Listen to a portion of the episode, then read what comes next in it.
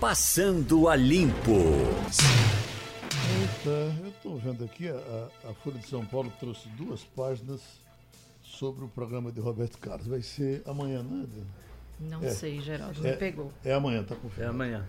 É, vai ser um programa diferente, porque ele vai botar trechos de outros programas. É tem, são três shows diferentes colocados num só programa. Mas ele muito cuidadoso com isso, que viajou para fazer um bocado de coisa. Segundo isso, está interessante. Agora, o interessante é que o programa existe há 45 anos. É muito tempo. 45 anos. A Folha diz aqui, ó. Não há paralelo na história da música, da, música popular de um programa que tenha apresentado por um cantor que dure tanto tempo, é, 45 anos, e aí discute-se também a questão que muita gente diz, não, o programa não muda nada, é a mesma coisa. E eles mostram aqui que o programa mudou muito ao longo do tempo. Sim. Eu me lembro que no começo, inclusive, eles levaram Aracide Almeida, eles levaram. É, Vários é, convidados, né, já? Acho que Silvio Caldo, não sei que, Orlando Silva, né?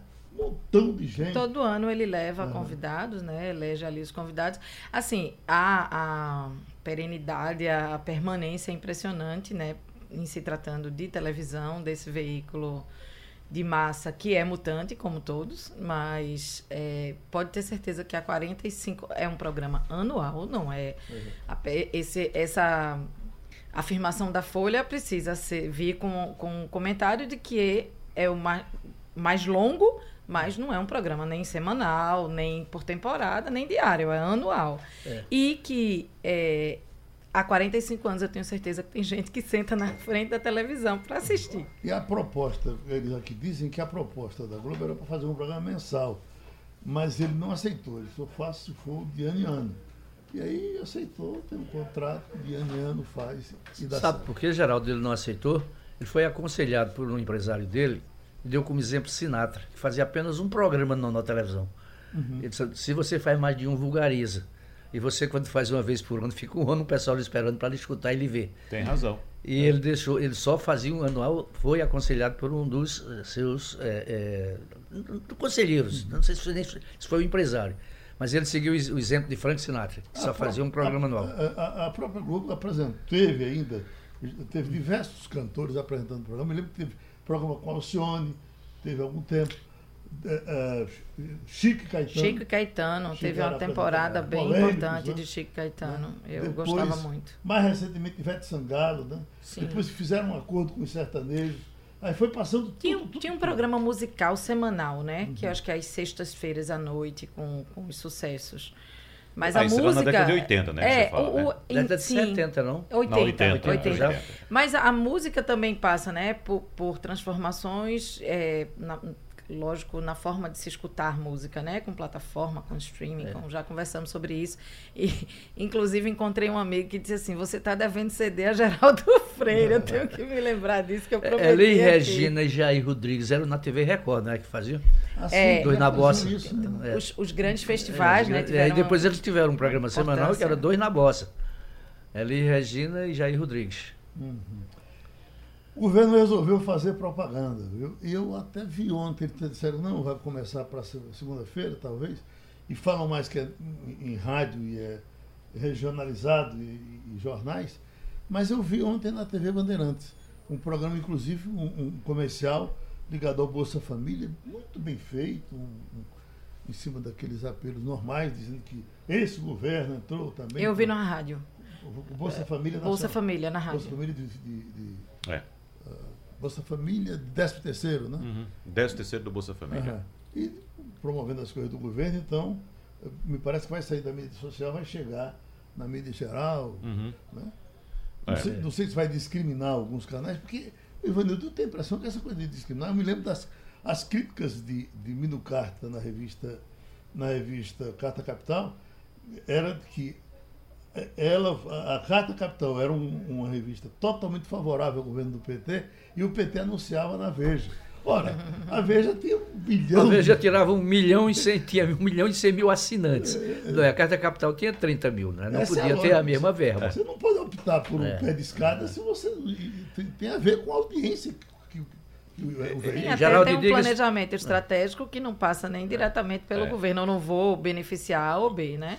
E diga-se de passagem, todas deveria, as estatais anunciavam na Carta Capital. E por falar em planejamento e estratégia, Adriana, quando um governo, seja ele qual for, de qual esfera, ou municipal, ou estadual, ou federal, como é o caso, elege um veículo para não investir nesse veículo, e esse veículo, por acaso, por obsequio, é o de maior audiência, na verdade está cometendo um grave erro de estratégia de planejamento porque está fazendo exatamente isso, Geraldo. Está uhum. falando para um público menor, uhum. para um, vou dizer minoria, para não confundir com, com grupos né, do, da sociedade. E, também mas tá para sendo, um público não, menor. Não está sendo honesto. Isso é dinheiro público, pois deve é. ser aplicado exatamente. Mais, né? é, e, claro. e, e, a função da comunicação em um órgão público é exatamente falar para a maioria das pessoas, uhum. né? levar a sua mensagem para a maioria das pessoas. Então, quando ele não ah, não, quando ele rifa ou, ou risca da su, do seu planejamento exatamente aquele veículo que tem a maior audiência, ele está exatamente deixando de, de lado daquele planejamento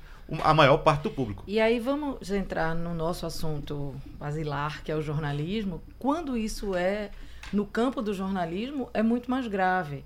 É, justiça derruba, estou lendo uma notícia. Justiça derruba veto de Crivella e autoriza Grupo Globo em entrevista da Prefeitura do Rio. Eu ouvi isso aqui na Rádio Jornal, eu fiquei chocada com essa notícia. A Crivella tinha proibido qualquer representante das organizações Globo de participar, jornalista, isso inclui Globo News, Rede Globo, Jornal Globo, é, Portal G1. Tudo. E participar de qualquer da, da entrevista onde ele ia é, falar prestar sobre conta, né? prestar contas sobre a suspensão de três meses de pagamento de salário. Eu acho isso de uma gravidade tremenda na hora que você sonega é, a um jornalista a informação que você tem a obrigação de dar. Isso não é uma escolha. Uhum. Dar a informação, principalmente uma informação que atinge a população, porque estamos falando do sistema de saúde público, pelo qual a prefeitura tem sim que prestar contas, qualquer uma delas. É, e aí você sonega a informação de um grupo. Da mesma forma que o governo Jair Bolsonaro disse que não em outro, em outro espectro, que não, não iria renovar assinaturas da Folha de São Paulo numa espécie de boicote, parece que voltou não atrás, renovou. né? Uhum. Não renovou, não, é. não fez assinatura, parece que mas estava voltando tá, atrás. A questão foi judicializada. Ah, foi? É, não pode, ele não é. pode, é, tem que atender ao princípio da impessoalidade. É. Não é o gestor, não é o prefeito, não é o governador, não é o presidente da República que diz que pode dizer ele pessoa física, eu não quero tal veículo, ele não pode fazer isso. Eu tô vendo aqui é uma... tanto que eliminar também, eliminar não, a decisão do prefeito do Rio de Janeiro foi derrubada hum. na foi justiça derrubada. porque ele não pode.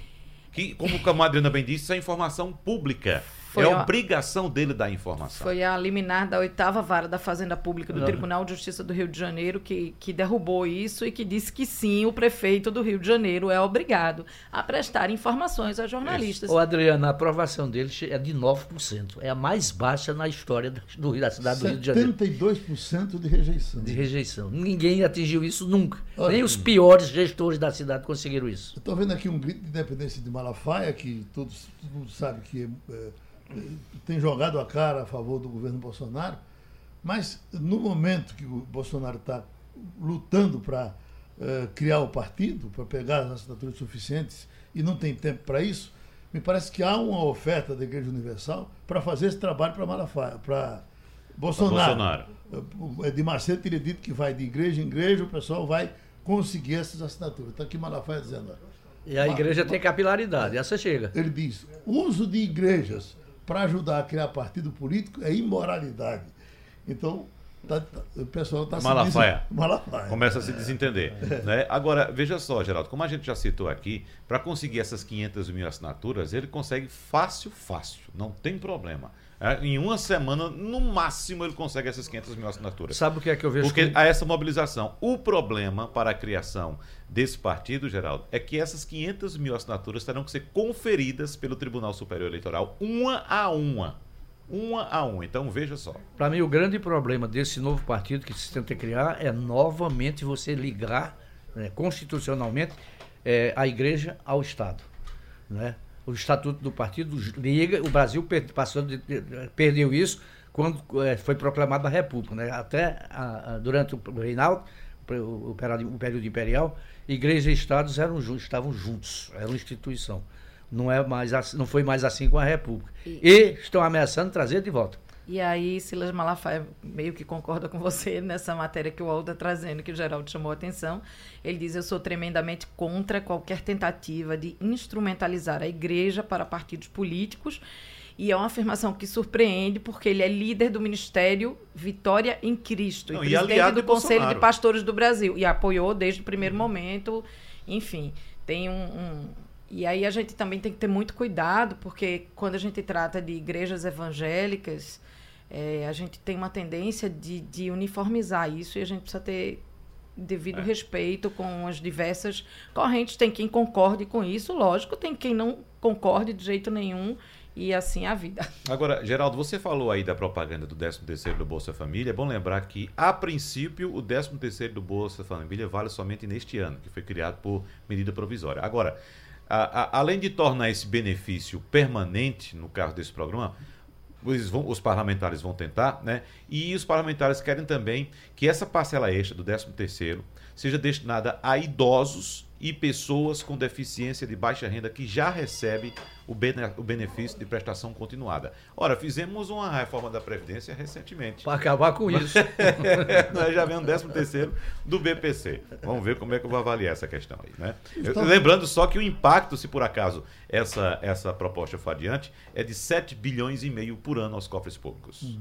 Olha, saiu um discurso do Bolsonaro até arrumado ele fazendo algumas. mostrando as dificuldades tem para governar o Brasil, a, a, crise que enfrentou e vai por aí afora.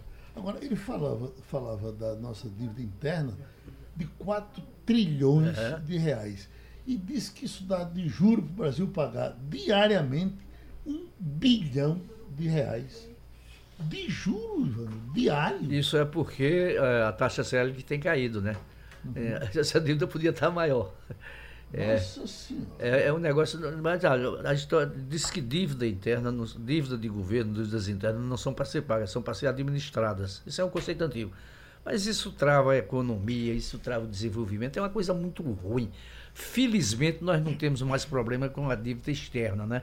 E temos aí uma, uma, uma reservas cambiais de quase de 400 bilhões de dólares. Isso dá um, um colchão bastante folgado para a economia caminhar.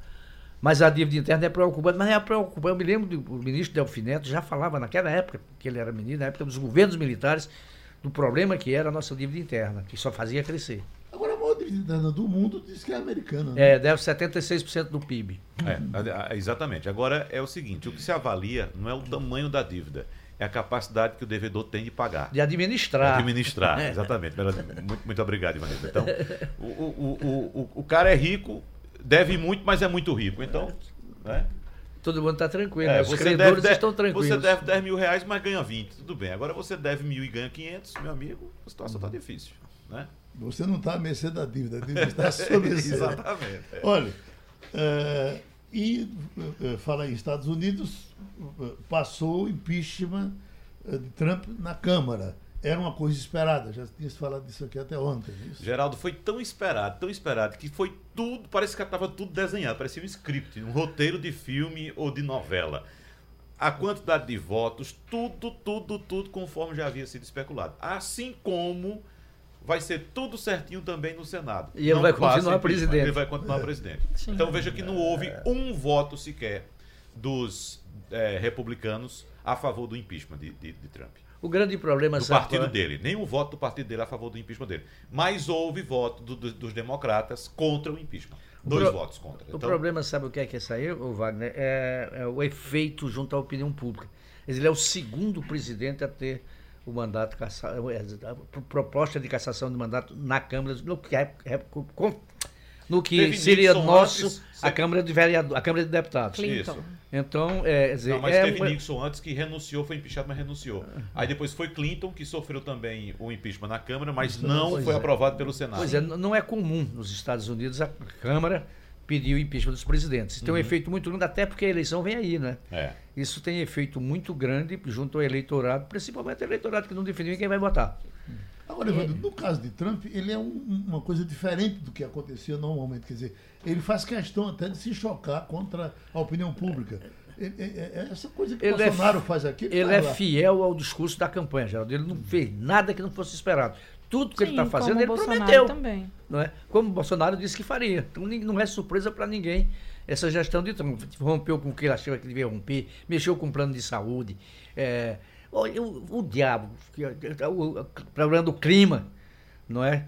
Ele, que ele é, sempre defendeu quando era, quando era candidato e continuou defendendo como presidente. Então, ninguém tem surpresa com o que o presidente dos Estados Unidos faz, porque ele disse que ia fazer. Sim, é, então, mas eu acho que talvez isso tenha um reflexo nas eleições não deixa né, de ter, do ano que vem, de ter. porque de qualquer forma é uma imagem arranhada, mas todo mundo sabe que vai chegar lá no Senado e isso não é aprovado porque ele tem a maioria. Adriano, tem outro problema nos Estados Unidos, para ele, né, é que lá o voto é facultativo. Isso. E quando o cara não está gostando da gestão do, do presidente, ele vai lá e vota contra. Uhum.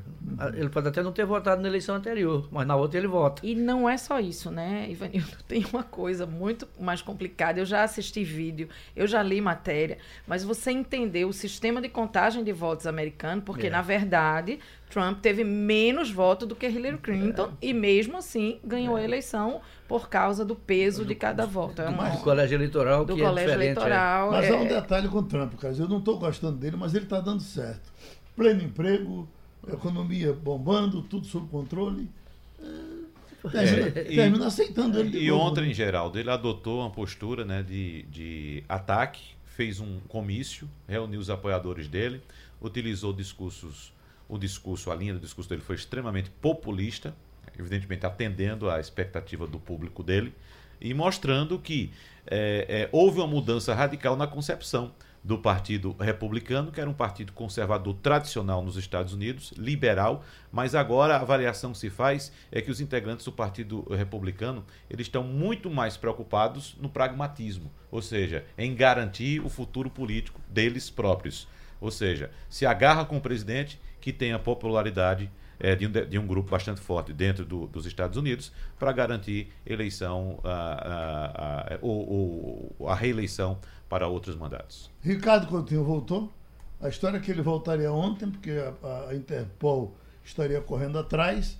O governo é Ricardo mesmo, né? É, é Ricardo é Coutinho. Ex-governador do Paraíba, é isso? Paraíba, é. né? Uh, então que ele voltaria ontem. Não, não vi nenhuma informação dizendo se ele voltou ou não, mas que a bronca continua, continua. Continua. Não, Agora, eu acredito que ele não tenha voltado. Não tenha voltado. Não. Né? É, eu... eu também hoje de manhã procurei aí nas, nas mídias, no nada nas mídias sociais. Não, voltou. Ele disse que volta depois das é. férias.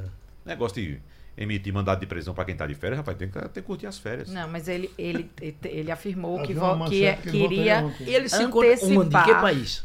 Está no exterior. É, né? ele, não, ele não revela, certamente é. tem, tem gente que sabe disso na Paraíba e deve ele não diz, ele se manifestou pelo Instagram dizendo que foi surpreendido com tudo isso, que vai antecipar a viagem, que não tem nada. Agora ele tem um negócio mesma... muito ruim contra ele, né? Que é o depoimento da mulher. Isso. Da ex-mulher. Da ex-mulher. Ex mulher com a biografia dele, mas sem pena. É, é, agora, coitado de Lula, né? Já está na mídia social, o pessoal vai buscar no, no, no fim do mundo um depoimento de Lula a favor dele, do tamanho do mundo ele dizendo: não tem ninguém mais correto, mais honesto, mais sério e mais digno e com todas as condições de ser o dono do mundo do que Ricardo. É, Lula dizia isso de si, né? Não existe nenhuma viva alma mais honesta do que eu nesse país. Uhum. Estava vendo uma pesquisa ontem feita em São Paulo.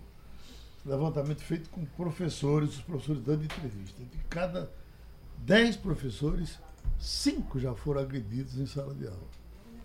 Ao mesmo tempo, está saindo hoje uma notícia que esse tipo de escola que Pernambuco não quis, com relação. A escola a, militar. A escola militar, a Bahia. 83 a, na Bahia. Adotou um montão. E é um governo do PT. E tá, exatamente. É um governo do PT. Está se né? dando bem Rui Costa. Pois é. Por falar em educação, Geraldo, saiu outro dado aqui importante apontando que o Brasil é um dos países com maior desigualdade de aprendizagem entre os estudantes considerados ricos e pobres segundo os critérios da Organização para a Cooperação e Desenvolvimento Econômico, que é a OCDE. Então, dados do Programa Internacional de Avaliação de Estudantes, o PISA, aquele dado que foi divulgado recentemente, mostram que todas as provas, ou em todas as provas, o grupo de brasileiros entre os 33% de alunos de todo o mundo com nível socioeconômico mais alto teve nota média mais de 100 pontos, acima dos 33% de alunos com nível socioeconômico mais baixo. Ou seja, os alunos ricos têm um nível de aprendizagem muito melhor do que os alunos pobres. E nesse mesmo estudo do PISA, Geraldo, quando a gente avalia somente as escolas particulares do Brasil, elas se colocam entre as melhores escolas do mundo. As melhores escolas particulares do Brasil se colocam entre as melhores do mundo. Mas quando pega o dado geral, juntando particulares e públicas, aí o Brasil cai na escala puxado para baixo pela qualidade péssima da escola pública brasileira. Veja, então, veja, veja que reversão, né? Velho? É. Nós alcançamos uma escola pública. Era os melhores escolas. Era melhor. A gente ria da escola é. privada. Né? É, a escola privada naquele tempo era o pagou, passou. Exatamente. Né? Hoje é o contrário. Então, quando você tira desse extrato do PISA somente as escolas particulares, as mais ricas, elas se, se equivalem às melhores escolas do mundo. Olha, quem está atravessado aqui na garganta do 20 é a Câmara de Vereadores. São os vereadores que aprovaram o aumento e gente perguntando o que é que eu posso fazer contra isso, eu tenho que aceitar. Nós estamos com Igor Sacha, que é do movimento Recife Sem Mordomias. E evidentemente deve ter o que falar sobre isso. Pergunto, Igor, tem alguma. Pode se juntar à população contra esse aumento? Bom dia, Geraldo. Bom dia, Bom dia ouvintes da Rádio Jornal. Sim, temos como nos mobilizar nós estamos lançando um abaixo assinado nas redes sociais, Facebook, Instagram, para a gente pressionar os vereadores e, e despertá-los né, à consciência, chamá-los à realidade, para que essa decisão possa ser revogada, já que é um salto salarial em torno de 30%, 29,2%, sai de R$ 14.635 para R$ 18.000 980 reais. Então é um salto assim que não obedece nenhum indicador econômico. A é, justificativa deles é de que não tiveram aumento nos últimos oito anos, enfim. Mas não é plausível essa, essa argumentação, já que o salário do, do vereador é bem acima da média é, e esse, é brasileiro. Esse, nesse aumento não constam os penduricalhos, né? Isso aqui. É, Geraldo, se a gente for entrar né, né, nos penduricalhos, aí o bicho pega. porque você vai ter auxílio alimentação de R$ 3.095, auxílio gasolina de R$ 2.300, auxílio paletó. É, eu acho que você deve lembrar, eles colocaram. Ele, o auxílio paletó não acabou, eles colocaram no regimento interno da casa, que dificulta ainda mais a revogação que é no 1 de janeiro da legislatura. A legislatura tem quatro anos, então no 1 de janeiro eles recebem o salário, mais um salário, que é o, o auxílio, e no último dezembro eles recebem um salário de dezembro, décimo terceiro e mais um salário, que é o auxílio paletó. Então é um negócio assim surreal o que acontece na cidade e a gente precisa cobrar a mudança disso, a revogação disso, é o que nós estamos fazendo através da campanha Recife Sem Mordomias. Adriana Vitor? É, chama atenção, bom dia, Igor. Chama bom muita dia. atenção a forma como esse aumento foi aprovado, que, segundo vereadores que votaram contra, que foram apenas sete vereadores, é, 22 a favor e sete contra, é, e alguns ausentes, a forma pouco transparente como é, parlamentares, vereadores eleitos com o voto do cidadão decidiu aumentar o seu próprio salário. Isso é muito grave porque os que votaram contra dizem que sequer sabiam o percentual do reajuste e que, se, e que isso seria votado. Achavam que estavam votando um, um, um título de cidadão para alguém. Então, assim, eu queria saber mais do que isso. Como é que a gente pode melhorar a transparência? Como é que a gente pode, a gente cidadão que coloca um vereador, um deputado, um senador no cargo em que ele está, como isso pode ser mais transparente para nós? É, recentemente, no mês de outubro, a jornalista Cláudia Valim esteve aqui em Recife. Ela é autora de uma série de reportagens que foi publicado pelo pelo Jornal da Bandeirantes, pelo canal Bandeirantes, em 2011, e resultou num livro chamado Um País Sem Excelências e Sem Mordomias. E ela provoca muito é, esse debate, e na, na Suécia o, a função de vereador não é, não é uma profissão, é, ele não recebe salário, recebe uma gratificação. E, mas foi um país que o, o vereador tinha motorista, tinha carro oficial. Então, a, o que precisamos aprender a exercer é a nossa cidadania para além das urnas. É a cobrança, uma maior participação. Sobre esse fato de ontem, esse fato lastimável, é, é, é, um comportamento, assim, me perdoem os vereadores, mas foi um comportamento premeditado, é um comportamento, de certa maneira, que é criminoso, porque é, não estava na pauta do dia, foi colocado para votação e a população nem mesmo pode é, se organizar para estar tá presente lá no plenário, lá na, é, acompanhando o debate, porque é, no, um dia anterior, por lei, deveria estar tá lá o que vai ser debatido no, no próximo dia, que na realidade isso deveria ter no mínimo uma semana aí para ter um agendamento do, dos temas, das pautas. E hoje você entra no site da Câmara e você não encontra, e não estava lá ontem e nem mesmo na pauta do dia. Então foi ardiloso, é vergonhoso o que aconteceu ontem, entendeu? E aí é, é, é o famoso no apagar das luzes, né? Então ontem foi a última sessão para a entrada do recesso, e aí pega a população, de certa forma, com a, a, a, guarda baixa, porque nós estamos preparativos de final de ano, muita gente de recesso ou de férias, e aí vem uma decisão como essa, é, é, é um, é um é um comportamento assim doentio. Eu, eu não encontro outra palavra, me perdoem, mas assim foi um comportamento vergonhoso e o, e o, e o mais preocupante, é, porque é um, é um comportamento que a, afasta o povo, né? O povo já tem uma desconfiança absurda, já não tem uma credibilidade à instituição perante o povo e uma decisão como essa repercute de forma extremamente negativa. Ao invés de eles aprovarem redução de, de gastos, eles estão ampliando então é um debate que a gente precisa fazer quanto cidadãos e precisamos nos envolver mais. E vale destacar que na, na, é, na nossa campanha Recife Sem Mordomias, é, a gente se deparou, a gente também está aprendendo né, a viver essa cidadania dessa maneira, de forma mais participativa. Aí fomos à Constituição, né? Porque alguns vereadores disseram que o problema é constitucional. E aí fomos fazer essa consulta. Mas a Constituição estabelece o teto para que o município gaste com a Câmara de Vereadores. No nosso caso, nos enquadramos em municípios com 501 mil habitantes até 3 milhões de habitantes. Então, a Constituição diz que podemos gastar até 4,5% do orçamento municipal. O que é que acontece em nossa cidade? Os vereadores, politicamente, obrigam o prefeito a enviar o teto, ou seja, eles converteram o teto em piso. Ou seja, não há necessidade. Por isso que surgem os penduricalhos, esses auxílios vergonhosos, por exemplo, auxílio paletó, gasolina, auxílio correios e telefonia, porque tem muito dinheiro. Não há necessidade de enviar 4,5%. Nós não estamos defendendo a precarização do trabalho do vereador. E aqui é não é um discurso antipolítica, de forma nenhuma, mas é um discurso para que possamos usar adequadamente os recursos públicos. E aproveitando, eu sei que me alonguei um pouco, mas isso surgiu a partir do debate que nós estávamos fazendo na cidade em prol do primeiro abrigo temporário noturno para atender a população em situação de rua. E aí o que a gente sempre ouviu foi que não havia dinheiro, que não havia uhum. dinheiro, e a gente foi ver o orçamento.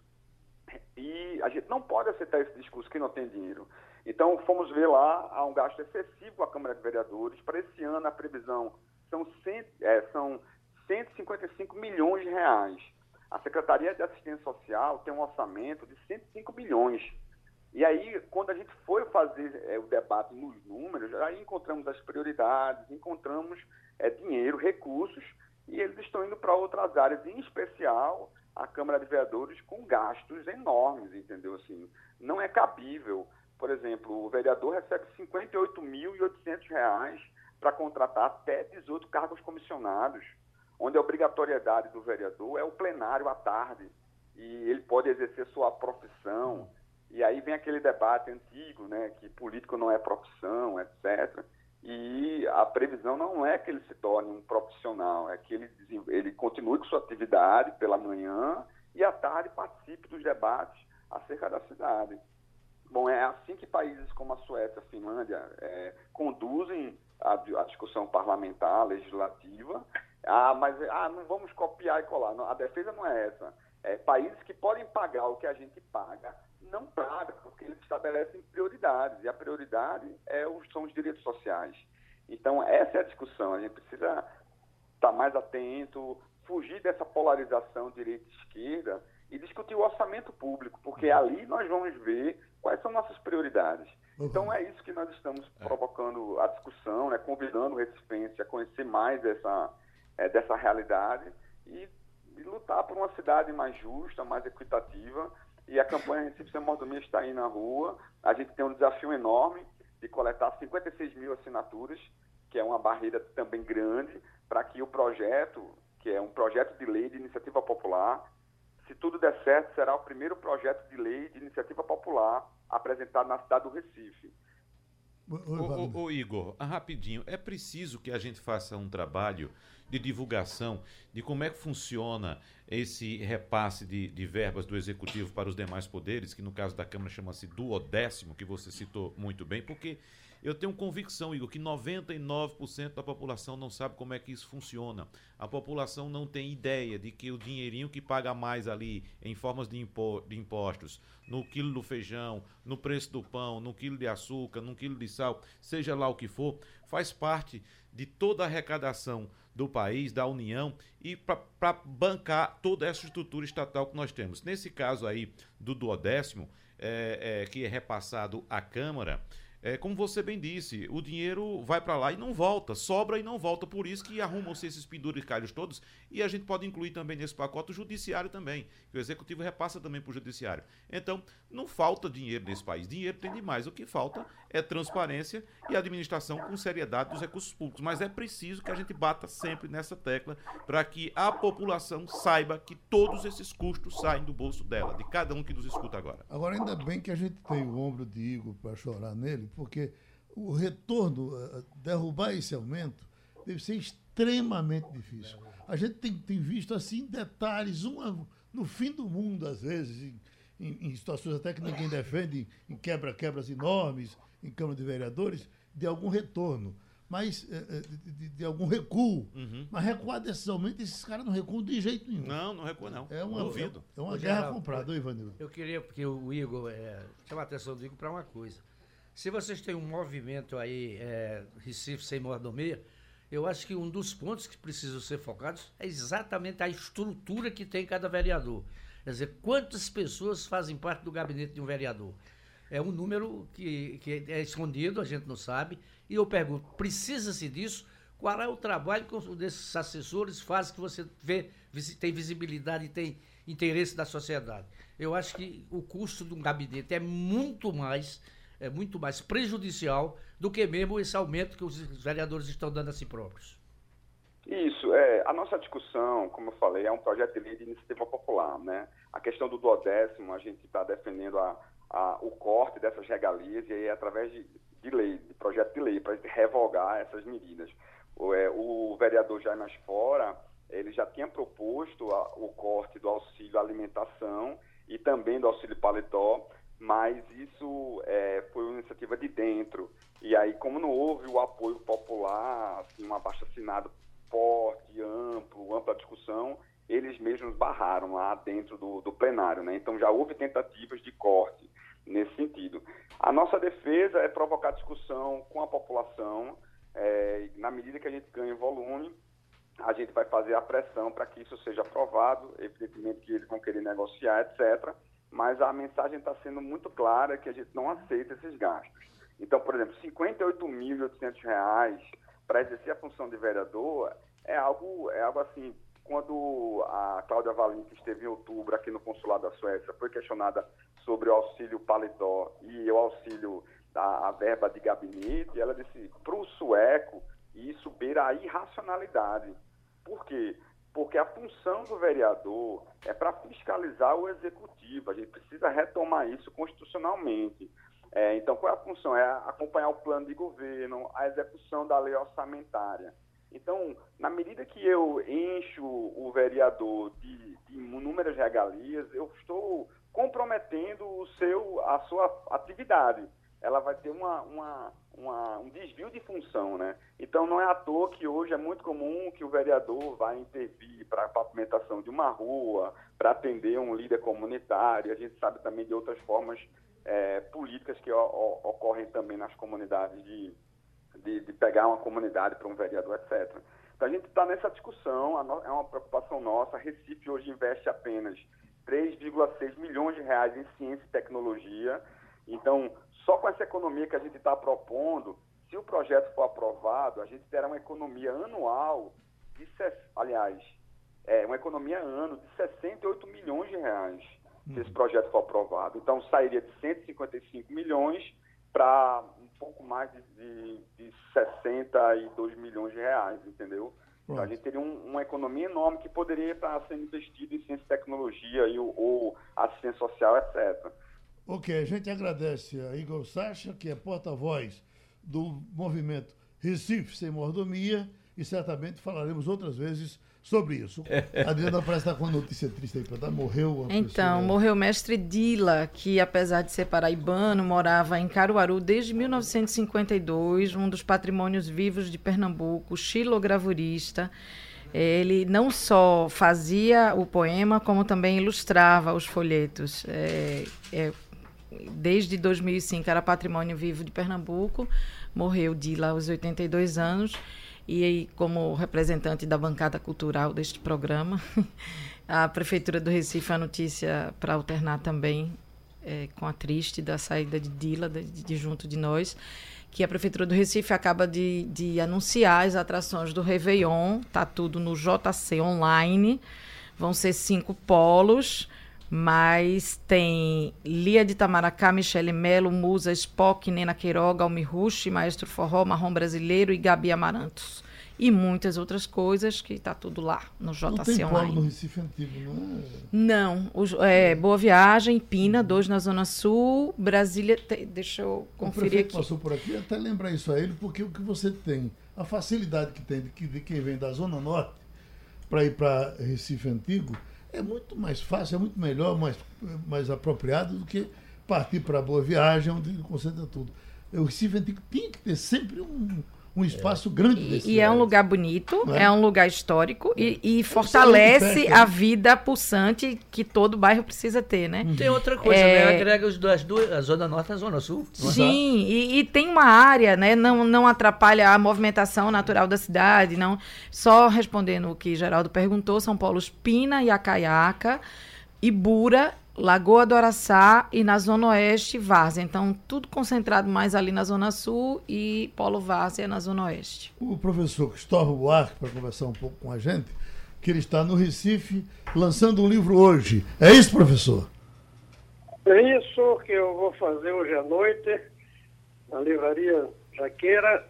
Com muito prazer, querendo debater essas ideias que muitos estão dizendo que são ideias polêmicas Professor, há pouco eu estava trazendo aqui uma, uma informação de uma pesquisa que eu, foi divulgada ontem, feita no estado de São Paulo, mostrando que em cada 10 professores, cinco já foram agredidos em sala de aula. Isso, se, se dissessem isso há 20 anos passados, olha, um dia isso vai acontecer, a gente acreditava? Não acreditava, mas muitos disseram. Daci Ribeiro falou isso até antes uhum. quando ele não só alertava sobre a violência nas escolas, dentro delas, como também dizia que ou a gente faz escolas hoje, ou fará cadeias no futuro. E esse é um dos erros que eu ponho no meu livro que nós, os democratas progressistas, que ficamos 26 anos no poder, de Itamar Temer, esse é um dos erros que nós cometemos. Talvez até o mais grave. Não temos percebido a importância da educação como um vetor do progresso. Não percebemos que precisávamos de ter uma utopia se somos progressistas. E a utopia hoje não é mais tomar as, as fábricas dos capitalistas para colocar nas mãos do Estado. Isso não funcionou. A única utopia que eu vejo que nós poderíamos ter oferecido seria o Brasil em 20, 30 anos, seguindo uma determinada estratégia, vai ter escolas entre as melhores do mundo. E o filho do pobre vai estudar numa escola tão boa quanto o filho do rico. Essa era a nossa meta, a nossa bandeira. Cometemos um erro de não pensar nisso, não acreditar nisso. Passamos cinco presidentes e não fizemos isso. O pior é que agora fomos expulsos do poder, o eleitor preferiu esse Bolsonaro e não deixamos uma bandeira fincada, bandeira que diga essa bandeira é dessa turma, os democratas e progressistas. Wagner? Professor Cristóvão Buarque, falamos isso inclusive agora há pouco, professor, citando inclusive um levantamento da OCDE apontando que o Brasil é um dos países com maior desigualdade de aprendizagem entre os estudantes considerados ricos e os pobres. Naquele relatório do PISA, que foi divulgado recentemente, se a gente excluir do relatório, uh, fizer um apanhado somente das escolas privadas, as escolas privadas do Brasil podem ser equiparadas às melhores escolas do mundo. E não podemos dizer, evidentemente, o mesmo das escolas públicas. O que aconteceu com esse país, professor, no entendimento do senhor? Porque o país uh, deixou de lado a escola pública e optou pela escola privada, evidentemente, um nicho bastante pequeno da sociedade. Temos diversas razões que eu tenho colocado em diversos trabalhos. Um deles é que por alguma coisa na formação da cabeça do brasileiro, nós não nos consideramos os melhores com a cabeça, nós nos consideramos os melhores com os pés. Todos os anos nós olhamos para Zurique, esperando que seja brasileiro o jogador que vai receber a bola de ouro. Ninguém no Brasil olha para Estocolmo para saber se é brasileiro o próximo prêmio Nobel de Física ou Química isso é uma coisa que foi sendo formado na cabeça do brasileiro. A segunda é porque 300 anos, 350 anos de escravidão e mais todo esse tempo, 130 de desigualdade brutal, fez com que nós, os brasileiros, achemos que a educação é um privilégio de alguns. Antes era dos brancos, os negros não tinham direito. Hoje é dos ricos, os pobres não têm direito. E está na cabeça até dos pobres essa ideia. A família pobre sente-se mais incomodada porque uma família rica tem um carro bonito do porque os filhos do rico têm uma escola melhor do que os filhos do pobre. Esse é um problema grave para ser corrigido. Mas o meu livro trata de por que nós não fizemos essa mudança nesses 26 anos. E não fizemos porque muitos de nós, democratas, progressistas, socialistas, comunistas, eh, desenvolvimentistas, caímos nessa ideia e achamos que um país ser desenvolvido é ter um carro para cada família. Uhum. E não, ter a escola igual, independente da renda e do endereço da pessoa. A maioria de nós, desse bloco, nem acredita que o que eu estou dizendo é possível. Alguns acham que é demagogia. Seria se eu dissesse que isso se faz em um ano, dois anos, cinco anos. Não é demagogia, se eu, se eu digo que a gente faz em 30 anos. Por isso que a educação é pior. Mas eu quero dizer que o meu livro é sobre os erros que nós cometemos. Eu quero dizer que a culpa dessa situação não é desse Bolsonaro, não. Esse Bolsonaro vai ser culpado de outras coisas, talvez até piores, que ele parece que vai fazer. Mas isso aí é culpa nossa. Nós deixamos essa herança para ele. Que ele não vai corrigir que não está dentro do espírito dele. Mas nós temos que assumir que foi um erro nosso. Ter Itamar, Fernando Henrique, Lula, Dilma e Temer. E nós todos que estávamos por perto deles, não podemos dizer que a culpa foi do outro. Nós temos responsabilidade com isso. Ivanildo Sampaio. Bom dia, professor Cristóvão. Veja bem, é, a gente sabe que algumas coisas, alguns atos do governo federal têm sido, na área da educação, têm sido muito criticados. A começar do primeiro-ministro, que demorou, do primeiro-ministro da educação, que demorou muito pouco tempo. Mas veja bem, é hoje, hoje o governo da Bahia, que é o governador Rui Costa, é do PT, a Bahia tem hoje 83 escolas militarizadas, que é um projeto de Bolsonaro. Como é que o senhor vê essa história de escolas militarizadas? Primeiro, que é prova do nosso fracasso de não termos feito uma escola disciplinada. E não fizemos em grande parte aí porque nossos pedagogos criaram a ideia de que a liberdade máxima do aluno na sala de aula seria um bom mecanismo pedagógico. Não é. Sem disciplina não há aprendizado. Nós temos que conviver com um grau de liberdade, mas com respeito. O respeito exige disciplina. Se cada um na sala faz o que quer, não há respeito, não há disciplina e, portanto, não há democracia. E nós caímos em alguns experimentos pedagógicos que não deram certo. Agora, estamos correndo atrás do prejuízo para saber como é que recupera a disciplina dentro da sala de aula. Eu não acredito nas escolas militares, mas acredito sim que podemos ter assessoria dos militares. Eu acho que eles ajudam é, preciso dizer que eu não acredito nas escolas militares por serem militares. Eu acredito no colégio militar que tem em diversas cidades porque são federais. Esse foi um erro nosso. Não fizemos a federalização da educação de base. Não é fazer, talvez não desse tempo, em 26 anos, leva uns 30. Mas poderíamos ter iniciado e feito a federalização em pelo menos 3 mil das cidades brasileiras. Todas as escolas municipais passariam a ser a ter uma carreira federal do professor. Professor, uma carreira federal. Como Ministério Público, como Banco do Brasil, como Caixa Econômica, e não uma carreira municipal. Com prédios com as características federais, como o Banco do Brasil, com os equipamentos. Essa é a única maneira da gente fazer um sistema bom e igual. Não tem como um município pobre ter uma escola tão boa quanto um município rico, se o prefeito do município rico quiser e nem sempre o prefeito rico quer. Então, a, a indisciplina foi uma falha nossa. Nós erramos na disciplina. A maneira de tratar a droga foi um erro nosso, se espalhou. Nós não conseguimos controlar a violência, deixamos um país mais violento. Agora, eu não vejo outra alternativa para construir um bom Brasil que não seja esse bloco democrático progressista. O, a, a ditadura, e o reacionarismo só piora.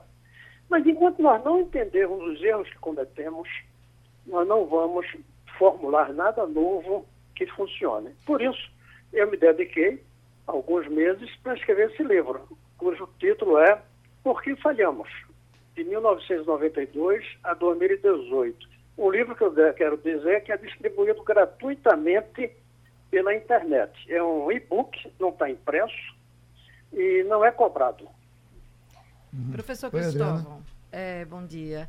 Eu ia justamente perguntar sobre o que o senhor já meio que respondeu no final, que é a gente vive, o senhor sempre se colocou, nós falhamos, nós fizemos, o senhor fez parte do governo, de, de parte desse governo, foi, foi ministro da Educação é, e, e, também chama a culpa para si. Mas, a despeito das falhas, o senhor defende sim, em tempos que se levanta a volta de AI-5, possibilidade de volta de ditadura, não é esse o caminho? É isso que o senhor defende?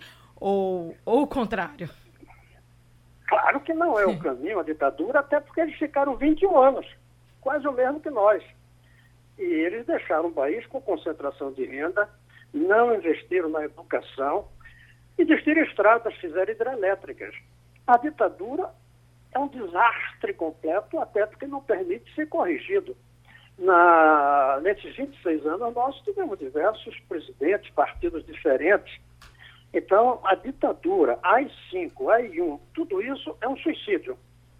É melhor não se suicidar, mesmo que continue caminhando nesses passos equivocados que nós caminhamos esses anos. E quero lembrar que uma das razões que foi usada para me tirar do ministério é porque eu me preocupava muito com a alfabetização de adultos e educação de base.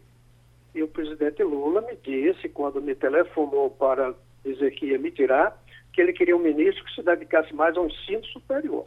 Esse foi um dos erros nossos nós nos dedicamos muito ao ensino superior, o que eleitoralmente é positivo, mas que é um desastre para o país, que não é como ter um bom ensino superior sem uma boa educação de base. A prova é o que está acontecendo, que foi alertado por muitos de nós. Os alunos entram, mas não concluem o curso, porque não conseguem. 50% dos alunos que entram na escola de engenharia abandonam antes de terminar o curso, porque não sabem matemática nem física. E isso que hoje os cursos de engenharia dedicam algum tempo para recuperar o que o aluno aprendeu no ensino de base. Foi um erro. Um dos nossos, eu ponho 24 erros. Um deles foi dar mais importância às universidades do que à educação de base. O outro foi silenciar as universidades. nossos intelectuais, nossas universidades calaram diante da corrupção, calaram diante das prioridades equivocadas, fecharam os olhos quando nossos governos preferiram fazer estádios a fazer escolas. Nós não formulamos um projeto alternativo, continuamos com a ideia de que o futuro estava na indústria automobilística, no produto interno bruto, que exige destruição das florestas. E agora reclamamos porque a Amazônia está sendo devastada. Mas não formulamos um projeto alternativo que casasse bem-estar com equilíbrio ecológico.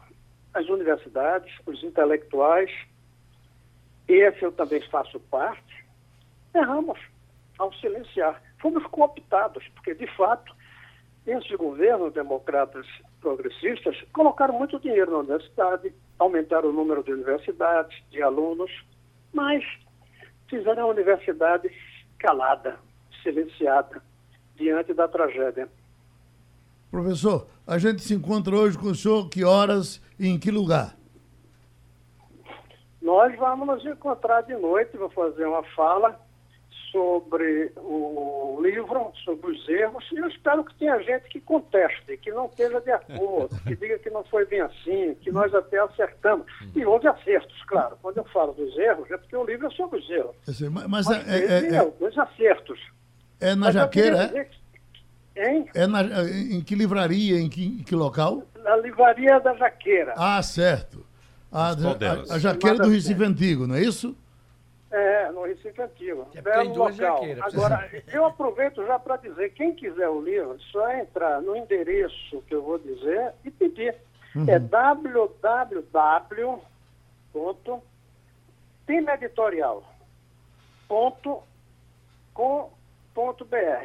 O livro é distribuído gratuitamente. Eu fiz questão disso, uhum. que eu acho que está na hora de provocar um debate. Essa manchete não deu tempo de gente comentar. Queiroz recebeu 2 milhões em 483 depósitos de assessores ligados a Flávio Bolsonaro de Ministério Público. Isso aqui é um abacaxi pronto, né? A coluna do Estadão hoje republicada, publicada pelo Jornal do Comércio diz que essa pergunta onde está Queiroz vai ecoar muito ainda em 2020. E o Ministério Público do Rio de Janeiro afirma que tem indícios de que o senador Flávio Bolsonaro e a mulher dele pagaram em dinheiro vivo de forma ilegal R$ 638.400 na compra de dois imóveis em Copacabana. Aqui uma manchete interessante: o Ceará terá novos voos regionais de Fortaleza para oito cidades do interior. Quer dizer, sem falar com as que as eh, eh, cidades do interior que eles já atendem, vamos, Juazeiro já tem, né? Jericoacoara, Sobral, São Benedito, Tauá, Crateús, Iguatu, Araca, Aracati, avião para Aracati. Olha. Aracati. Aracati e, e, Natal são voos que estão sendo criados agora do Ceará para esses novos esses novos, novos destinos. É, a destinos gente que a gente fica pensando, Crateús fica muito perto Será de... que são rentáveis, né? Esses uhum. destinos. Bom, vamos ver. Gera só uma informação para quem gosta de leitura e de saber das coisas. Eu recomendo à revista Piauí uma matéria sobre o autódromo que não vai ser construído do Rio de Janeiro. É uma boca aberta para a corrupção. É numa área preservada. Onde? Um no Rio de Janeiro, pedaço, corrupção? Um pedaço da Mata Atlântica pode ser destruído. O afirma que está por trás não tem cacife para isso, nem dinheiro e nem know-how. É uma grande esculhambação. Essa é a proposta do governador do Rio de Janeiro para a construção do estádio. É, é, Geraldo falou de. Só uma notícia rapidinha: que um engenheiro Autódromo sofreu um infarto durante um voo hoje, Recife, Fortaleza, e, e morreu. Estava indo com a família para. Ele morava na Paraíba, estava indo com a família, saiu aqui do Recife, estava indo para os Estados Unidos, passou mal durante um voo. É, e chegou lá, teve um infarto fulminante. Enfim, ele se chama. Deixa eu encontrar o nome. Ele é funcionário do governo da Paraíba, não é isso? Frederico Augusto Guedes Pereira Pitanga. E terminou passando a limpo. Passando a limpo.